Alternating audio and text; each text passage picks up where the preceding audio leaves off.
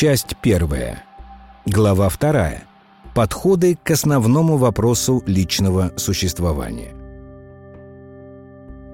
Поиск и обретение смысла личного существования относится к области глубоко личных переживаний или смыслов. Описание глубоко личных смыслов и связанных с ними переживаний может быть реализовано в двух, как мне кажется, противоположных подходах – исторически личном и структурно-формальном. Исторически личный подход связан с использованием фактов истории жизни конкретного человека, фактов истории изменений его мышления и самосознания.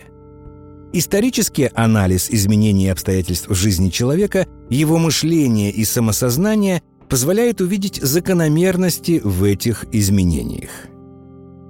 Свою очередь, анализ этих закономерностей дает возможность в исторически конкретном отдельном человеке увидеть общее и присущее явлениям внутреннего мира человека как такового.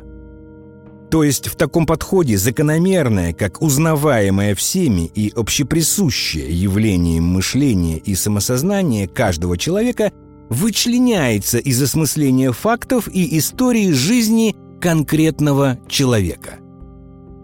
Подход структурно-формальный связан с использованием наиболее общих категорий, применимых для описания явлений мышления и самосознания. В этом качестве могут быть использованы такие категории, как существование, сознание, отношение, переживание, представление, смысл.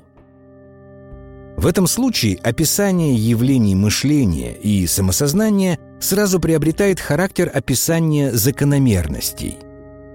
Это происходит из-за того, что общеузнаваемое и присущее каждому появляется не в процессе обобщения истории жизни отдельного человека, а определяется самим фактом использования общих категорий в качестве средства описания, потому что эти категории существуют в языке, который понятен и используется всеми. В свою очередь, происхождение категорий мышления связано с историческим процессом развития и существования мышления человека. Поэтому в самом широком обобщении исторически личный и структурно-формальные подходы можно считать подобными. Однако методически и стилистически они разнятся. В структурно-формальном подходе Логика связей между обобщенными категориями определяет смысл выявляемых закономерностей мышления намного больше, чем конкретные особенности мышления человека или конкретные обстоятельства его развития и бытования.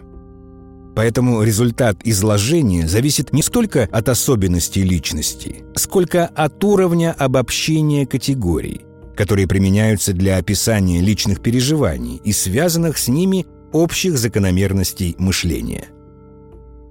Иными словами, набор категорий для описания личных моментов существования определяет структуру и содержание описания общих закономерностей внутреннего мира человека намного больше, чем само содержание личных переживаний.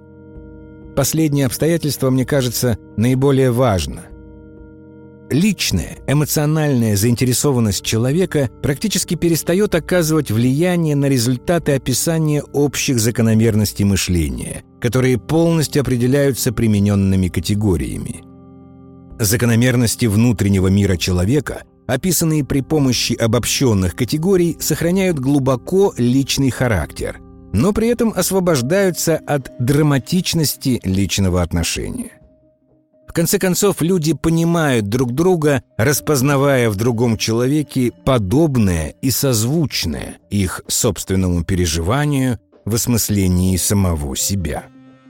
При этом моменты совпадений личной истории или сходства обстоятельств бытования, если и имеют значение, то далеко не самое существенное. Смысл — это то, что связывает людей во взаимном понимании и взаимном существовании. Результаты применения структурно-формального описания закономерностей внутреннего мира человека основаны на общих категориях мышления, которые находятся в языке и понятны всем. Именно поэтому формальный подход позволяет каждому человеку соотнести свое понимание себя с выявленными закономерностями при условии, что он готов мыслить о себе в общих категориях, присущих мышлению как таковому. В этом случае предлагаемое изложение может рассматриваться, по крайней мере, как один из подходов к решению задачи поиска и придания человеком личного смысла собственному существованию в мире. Решение поставленной задачи, поиск отношения к своему существованию, при помощи которого может быть найден ответ на основной вопрос личного существования, сводится к описанию глубоко личных переживаний и смыслов при помощи предельно общих категорий, которые доступны для моего сознания –